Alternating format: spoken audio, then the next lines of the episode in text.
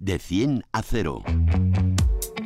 Un podcast de Prisa Motor. Un podcast de Prisa Motor. Con Alicia Sornosa y Raúl Romojaro. De 100 a 0 es el primer podcast de Prisa Motor, la plataforma transversal dedicada a la automoción del país, AS, 5 días, SER y Huffington Post. El motor como nunca antes lo habías escuchado. Un espacio para la reflexión y el debate en torno a todo lo relacionado con el mundo del motor, su tecnología, eficiencia, conducción y seguridad. Nos acompañarán grandes expertos, pero también los usuarios. Compartiremos con vosotros el fascinante escenario que se presenta con la nueva movilidad. Así se escucha la nueva movilidad. Y siempre de manera distendida, comprensible aunque rigurosa, para que nos ayude a entender mejor estos nuevos conceptos, que no siempre son familiares para la mayoría. Explicamos fácil lo difícil. Bienvenidos a De 100 a 0. Soy Alicia Sornosa, periodista viajera empedernida y apasionada de la nueva movilidad. Enchúfate a este podcast de Prisa Motor y no te pierdas nada de lo que hoy te vamos a contar. Prepárate para un subidón de energía.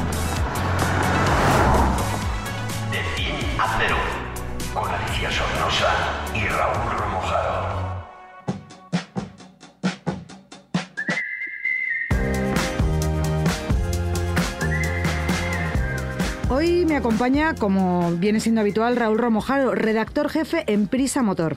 Hola Raúl, ¿qué tal? Hola Alicia, ¿cómo estás? Mira, hoy he venido en coche que estaba a más de 100 kilómetros de aquí, he cogido la autopista y me he venido pensando por el camino que me empezaba a angustiar porque mm, es verdad que nos van a limitar la velocidad de nuestros vehículos automáticamente. Sí, e- es cierto, aunque con algunos matices. Se trata de una, una ley europea que se está poniendo en, marcha. Eh, en realidad no cambia mucho respecto a algunos de los coches que ya están en el, en el mercado, que tienen este tipo de, de dispositivo. Lo que pasa es que la, la Unión Europea quiere ponerlo obligatorio en las nuevas homologaciones de coches, es decir, los coches que se lanzan como, como novedad absoluta a partir de julio de este año y ya en el año 2024 será eh, obligatorio de serie en todos los coches nuevos que se, que se vendan. Y, y consiste en un, en un dispositivo que lo que hace es controlar la velocidad a la que va el coche, la deja estable a esa velocidad y también se puede hacer mediante la señalización eh, que aparece en la carretera que el coche siga esa velocidad y no se cometen excesos. Vamos, que esto funciona por GPS, me imagino. Es muy parecido a lo de la velocidad de crucero o cruise control, como lo llaman algunos, y efectivamente tiene que tener un reconocimiento de señales como lo tienen muchos navegadores. Sí, justo, es, es en, ese, es en esa línea el, el funcionamiento. Como digo, ya está de serie en, en muchos modelos de gama media alta. La diferencia aquí es que va a estar en absolutamente todo. De todas formas, yo creo para saber cómo nos afecta o nos puede afectar a los, a los conductores y al tráfico, yo creo que podríamos hablar con José Antonio Ruiz Escudero, que es el director de comunicación de Porsche Ibérica y como tal eh, conoce muy bien el, tema prestacional, ¿no? La suya es una marca eh, caracterizada por, por las prestaciones y seguro que nos puede explicar con detalle cómo va a funcionar este sistema. Frenamos la contaminación y aceleramos la eficiencia. Súbete con nosotros. Hola José Antonio, ¿nos puedes explicar qué es exactamente y cómo funciona el adaptador inteligente de velocidad que van a montar los, los coches por, por obligación a partir del año 24? Bueno, en nuestro caso se llama eh, Porsche InnoDrive, que es un sistema de, de, de, asistencia, de ayuda a la conducción, eh, que bueno, lo que hace es eh, un sistema que utiliza eh, datos de navegación muy precisos y lo que hace es eh, calcula los límites de velocidad y además conoce perfectamente la, topografía o los, o los perfiles de, altitud, incluso los radios de las curvas, los desniveles y con toda esa información lo que hace es crear un, un, sistema de conducción asistida. Es decir, yo puedo conectando el sistema eh, dejar los pies de dejar de manejar los pies y como utilizando solo el volante, el, el, coche interpreta el radio de las curvas, interpreta los límites de velocidad y se va adaptando a ellos. El, el, sistema en el caso de Porsche es un sistema muy intuitivo porque además se adapta a las conducciones, de, de, de a, las, a, las, condiciones que le marca el conductor. Es decir, si el, si el conductor quiere ir en modo confort, uh -huh. el coche hará una conducción más confortable. Si quiere una conducción más deportiva, podrá hacerla deportiva, pero no, no, sé, no, no olvidemos nunca que aquí la actuación del, del, del conductor es siempre necesaria. ¿no? Entonces, eh, si yo estoy en uno de vuestros maravillosos Porsche conduciendo por la autopista, está todo conectado, el coche casi casi que va a mover el volante solo, pero yo me pregunto, ¿esto mm, va a ser obligatorio a partir del 2024 sí o sí salgas a la carretera? O sea, ¿el coche va a poner la velocidad adecuada que le dicen las señales por sistema? ¿Y qué pasa si esto está conectado y yo quiero ir más rápido? Pues porque me da la gana, por ejemplo, que voy al límite. Bueno, lo, que va a ser eh, obligatorio será será el, que el coche lleve incorpora estos sistemas. Lo que no puede ser obligatorio es que el sistema se funcione sí o sí de manera permanente. ¿no? El, conductor siempre tiene la opción de poderlo conectar y desconectar. Em, como, he dicho antes, son sistemas de, de ayuda, eh, pero siempre tiene que estar delante la, la, la, acción del conductor. si, si en alguna circunstancia yo quiero frenar más de lo que dice mi coche, yo podré frenar. Si quiero acelerar más de lo que me dice mi coche, yo podré acelerar. Al fin y al cabo es un sistema de, asistencia. Hoy por hoy la conducción autónoma eh, no es posible y esto no es una conducción autónoma. Esto también hay que dejarlo muy claro. Vale. Entonces, según esto, simplemente en los vehículos irán desapareciendo las multas por exceso de velocidad y, en consiguiente, los radares.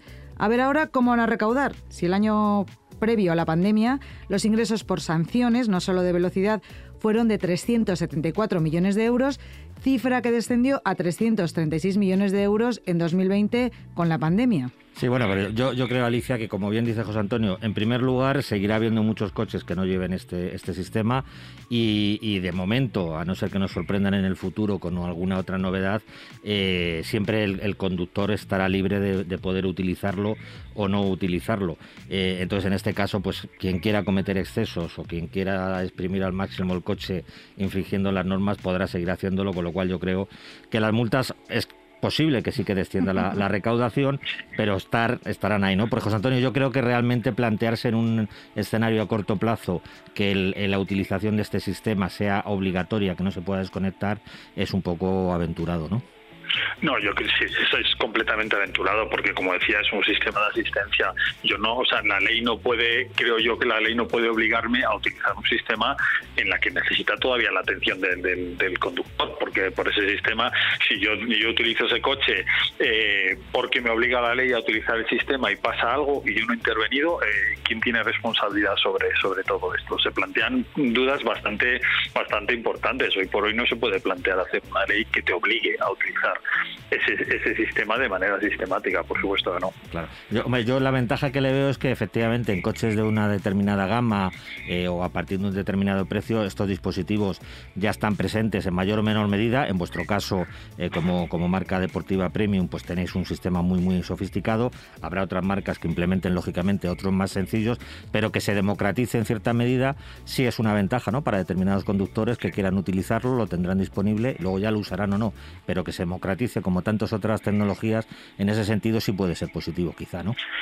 Yo, yo creo que has dado la clave ahí, Raúl. Realmente eh, se trata de democratizar sistemas y tecnologías que avanzan cada vez más y que se incorporan y que se incorporen en, los, en el automóvil de manera de manera normal y que no tenga que ser un extra que, que esté al alcance de pocos. ¿no? En, en, nuestro caso nosotros utilizamos este sistema que a veces choca, que dices, como una marca de fabricantes mm. de deportivos hace, hace sistemas para ayudar a la conducción, eh, para una conducción más eficiente o más económica, si quieres. Pues, pues sí, lo hacen porque nuestros clientes lo demandan y el sistema funciona, ¿no? Yo, puedo ir por una por una carretera tranquilamente y mi límite de velocidad es 90 y yo voy a ir a 90 y voy a disfrutar de la conducción igualmente, ¿por qué no?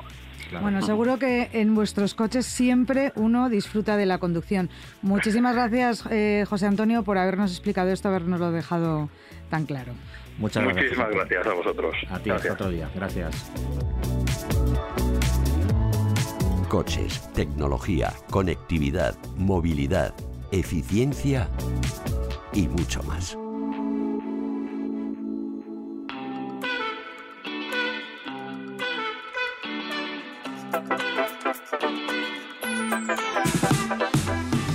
Bueno, Alicia, ya, ya hemos hablado en algún otro episodio de, nuestro podcast que cada vez parece más difícil comprarse un, coche, hay escasez de unidades, la famosa crisis de los semiconductores, pero aún así, evidentemente, el sector no para, sigue adelante y este año va a haber eh, algunas novedades importantes.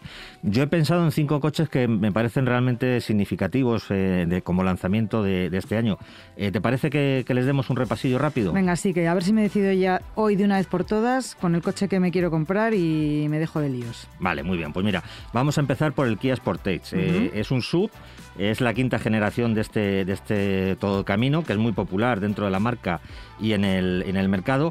Ha cambiado radicalmente. El, diseño tiene mucho más, mucho más empaque, parece más, más coche. El espacio interior también ha crecido.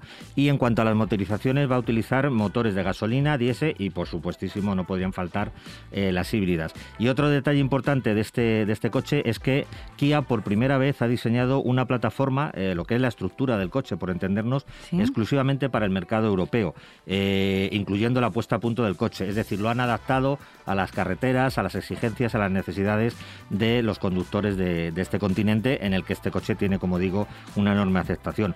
Eh, otro detalle importante es que tiene cuatro modos de conducción y las versiones híbridas, las que tienen apoyo electrificadas, van a estar disponibles con tracción total, que puede ser interesante para aquellos usuarios que quieran mm, hacer alguna, eso a ti te va a gustar. Eso a mí me gusta Una pequeña incursión fuera del asfalto, meterse en un caminito, pues estas versiones son más adecuadas. O tirar de un remolque. Oye, hay uno que me encanta, que además tiene un nombre súper curioso. Es el Nissan Arilla. ¿Qué me cuentas de este japonés? Pues mira, eh, creo que mejor que te lo explique yo. Hay una persona que lo conoce muchísimo mejor. Es un coche muy importante para la marca, para Nissan, y nos lo va a explicar Francesc Corberó, que es el director comunicación de la marca en España. Este coche es totalmente eléctrico, ¿no? Sí, ahora nos lo explica Francesc. Arrancamos 2022, un año que va a ser extremadamente retador para hacer frente a esta situación actual aún de pandemia y a las consecuencias de la misma como son esa crisis de semiconductores que tanto ha impactado al sector de automoción. En Nissan estamos, eh, en cualquier caso, de enhorabuena, porque llega al mercado un modelo muy esperado, el Nissan Arilla, el icono de lo que es la movilidad inteligente Nissan, la movilidad 100% eléctrica y de cero emisiones, sostenible, la movilidad cada vez más conectada, tanto entre el usuario y el vehículo como del vehículo con la infraestructura, y también la movilidad autónoma, un camino que Nissan abrió ya hace muchos años y que sigue desarrollando tecnología porque estamos convencidos de la misma manera que lo estábamos hace 10 años que el futuro sería eléctrico y hoy todas las marcas de automoción están en este segmento, sino que también sería una movilidad autónoma como estamos convencidos va a ocurrir en los próximos años. Nissan Arilla llega al mercado, repito, para ser este icono de la movilidad inteligente Nissan con nuevas tecnologías, por ejemplo eForce, una tecnología que nos devuelve el atractivo del 4x4, así como el aspecto de seguridad de 4x4 tradicional en nuestros vehículos Nissan durante tantos años y que además viene con la experiencia de uno de los grandes superdeportivos de siempre, el Nissan GTR. Eh, Nissan Ariya llegará al mercado además con autonomías que estarán ya en los 500 kilómetros, con lo cual esa movilidad eléctrica pasará de ser básicamente una movilidad más urbana o interurbana a una movilidad de largas distancias. Nissan llega al mercado con Arilla, que es la máxima expresión hoy del diseño de una marca japonesa como Nissan y totalmente eh, bajo la experiencia de haber desarrollado esos vehículos crossover y eléctricos durante tantos años. Un diseño extremadamente atractivo desde un punto de vista exterior y que gracias a que es la batería del vehículo la que determina la configuración final del chasis y de la cabina del vehículo vamos a tener un espacio interior mucho más amplio y confortable que en los vehículos tradicionales y con una altísima carga de diseño y tecnología que van a hacer de la experiencia de conducción algo mucho más agradable y mucho más excitante. Como decía, la llegada de Nissan Ariya para, para nosotros supone realmente hacer este paso adelante, ofrecer a la sociedad un vehículo conectado, 100% eléctrico y sostenible y en los primeros pasos de la movilidad autónoma para el futuro. Nissan Arilla llega a España y esperamos que para todos los clientes sea realmente ese paso adelante en los retos de la movilidad. Pues muchas gracias, Francés. Yo creo que ahora hemos entendido mejor eh, lo que es este crossover eléctrico que seguro que, que en el mercado va a despertar bastante interés. A mí me ha encantado lo que me han contado, sí. Bueno, pues este es diferente en, en, cuanto a su configuración, pero no así que se trata también de, de otro coche eh, absolutamente eléctrico. A ver. Es el Volkswagen ID5. Eh, es un, es eh, similar al ID4, que es un, coche que la marca alemana ya está comercializando, pero tiene una silueta de estilo coupé, ya sabes, las que son sí, por hemos la hablado de ellos, de los coupés, qué bonitos. La parte trasera un poco con mayor caída del techo, eh, un CX, un coeficiente aerodinámico mejorado y mide 4,60 metros. va a estar disponible inicialmente con tres opciones mecánicas, todas ellas eléctricas, como hemos dicho, de 174, 204 y para los más exigentes en prestaciones 299 caballos. Toma ya, es un bólido. Se llama GTX por ese motivo.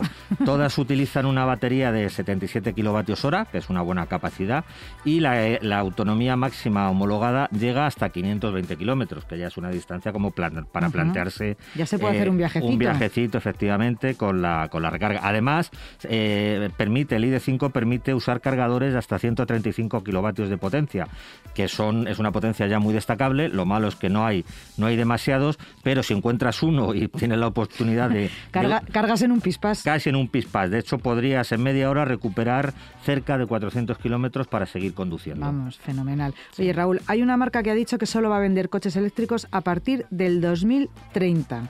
Y además sigue fabricando uno de los modelos más populares del mercado. Ya verás cómo vas a saber cuál es. El Renault Megane. Vio la luz allá por 1995. Sí, es un, es un clásico este modelo, la gama de Renault y, en el mercado. Y efectivamente, este, este año uno de, de los lanzamientos importantes también es eh, la, su versión E-Tech, que es eh, absolutamente eléctrica. Y para hablarnos de ella, igual que en el caso anterior, yo creo que un experto en, en el modelo y en la marca nos los puede explicar mejor. En este caso se trata eh, Fernando Poveda que es el responsable de comunicación producto de Renault y Alpine. De Renault Megane E-Tech 100% eléctrico, os diré que es un lanzamiento muy importante para el grupo. Entre otras cosas, porque es el primer coche desarrollado dentro del plan estratégico de Renaulution que ideó puso en marcha Luca de Meo cuando se convirtió en el CEO de, de Renault Group. Y de este coche yo destacaría tres grandes apartados. El primero es el del diseño. Es un coche que, si habéis visto, resulta muy atractivo por sus líneas, tanto interiores como exteriores, pero que además llama mucho la atención y se diferencia mucho de sus competidores por sus dimensiones y proporciones. ¿Y a qué me refiero con esto? Megane E-Tech 100% eléctrico es uno de los coches del segmento C más compacto, pero que a la vez es de los que más espacio interior ofrece. Es decir, aquí hemos de una especie de milagro en el que hemos conseguido más espacio interior reduciendo las dimensiones exteriores, en gran parte apoyados por la tecnología eléctrica. Por ejemplo, hemos desarrollado un motor eléctrico muy compacto que nos permite liberar espacio de lo que hubiese sido el vano motor y dedicarlo así al habitáculo. En este sentido, también hemos desarrollado la batería más fina del mercado, que tiene tan solo 11 centímetros de grosor, para que os hagáis una idea, es un 40% más fina que la que montamos actualmente en Zoe, y esto permite liberar, por un lado, más espacio dentro del habitáculo, pero por otro lado, también nos permite bajar el centro de gravedad nada menos que 9 centímetros con respecto a un Megane actual, que esto desde el punto de vista técnico es una pasada. Y ligado a esto y como segundo punto fuerte del coche, hablamos del placer de conducción, porque Megane E-Tech 100% eléctrico se ha diseñado para que sea un coche que se disfrute conduciendo. Este bajo centro de gravedad del que hemos hablado, unido a una gran batalla, si os fijáis, las cuatro ruedas del coche están situadas en las cuatro esquinas, nos aporta una gran estabilidad. Y además no hay que olvidar que es un coche que cuenta con hasta 220 caballos de potencia. Y dentro del placer de conducción, cuando hablamos de un coche eléctrico, creo que es importante hacer una mención a la autonomía. En este caso, con la batería de 60 kWh se consigue una autonomía de hasta 470 km y es posible recuperar hasta 300 km de autonomía en tan solo 30 minutos. Por ejemplo, ahora que estamos en época de esquí, nos podemos plantear un viaje de Madrid a Formigal haciendo una única parada de unos pocos minutos. Y por último, y como no podía ser de otra forma, este es un coche plagado de tecnología. Con Megane Tech 100% eléctrico estrenamos un nuevo sistema multimedia OpenArt que está compuesto por dos pantallas de hasta 12 pulgadas cada una y movido por un software, por un sistema operativo desarrollado conjunto con, junto con Google y animado por Android Automotive. Por lo tanto, la conectividad y sus funciones asociadas, como el reconocimiento por voz, están al mejor de los niveles. En definitiva, diseño, placer de conducción y tecnología. Megane Tech 100% eléctrico es un coche que apetece conducir y que hace sentir realmente especiales a sus ocupantes. Muchas gracias Fernando Poveda. Mm, aunque el nombre de Megane es un clásico, nos has dejado muy claro que es un coche muy moderno y actual y que se ha llegado hasta nuestros días, es que además es un modelo muy popular. Raúl, otra cosa, eh, otro coche que me gusta mucho, que seguro que a ti también, es el Tesla Model Y. Y. Es un vehículo americano de California, tiene ese rollito, eh, o quién lo diría, con lo que les gusta a los americanos quemar gasolina, que es líder en los vehículos eléctricos en Europa. Cuéntame algo de él. Sí, la marca es Tesla eh, y este modelo en realidad se lanzó el, año pasado a finales. Yo la verdad es que no he tenido oportunidad de, probarlo todavía, pero está muy en la línea de los productos de, la marca y como bien dices, es un formato sub, eh, que son los que ya sabemos que están muy muy de moda y, está llamado a ser un éxito de ventas en, la marca porque efectivamente el Model 3 fue el, eléctrico más vendido en España el, año pasado. Mide 4,75 metros, con lo cual, bueno, es un subcompacto, ni muy grande ni muy, muy pequeño y el interior sigue la línea de minimalismo de la marca, es decir, muy pocos botones, muy pocos pulsadores y lo que llama la atención es una gran pantalla central desde la que se controlan eh, todos los, sistemas del, vehículo. Eh, la versión que se ha comenzado a vender en, el mercado español es la que ellos denominan de gran autonomía, que como su propio nombre indica, eh, tiene un, gran alcance, supera, según las homologaciones, los 500 kilómetros. Esto ha sido siempre un punto fuerte de, de Tesla, que han sido de los vehículos eléctricos que más batería tienen o que más dura su batería. Justo, es así. Además tienen una red de cargadores propios que facilita mucho eh, la, tarea a los, a los conductores. Su potencia es de 351 caballos, con lo cual no está nada mal. Es un coche que prestacionalmente convence. Y el pero, como siempre ocurre en esta marca, en los coches eléctricos en general y en Tesla en particular, es que está un poquito por encima de lo que nos gustaría pagar a todos, porque está muy, muy próximo eh, en la versión básica, digamos, sin grandes alardes de 65.000 euros, que es una cantidad importante. Ya lo creo.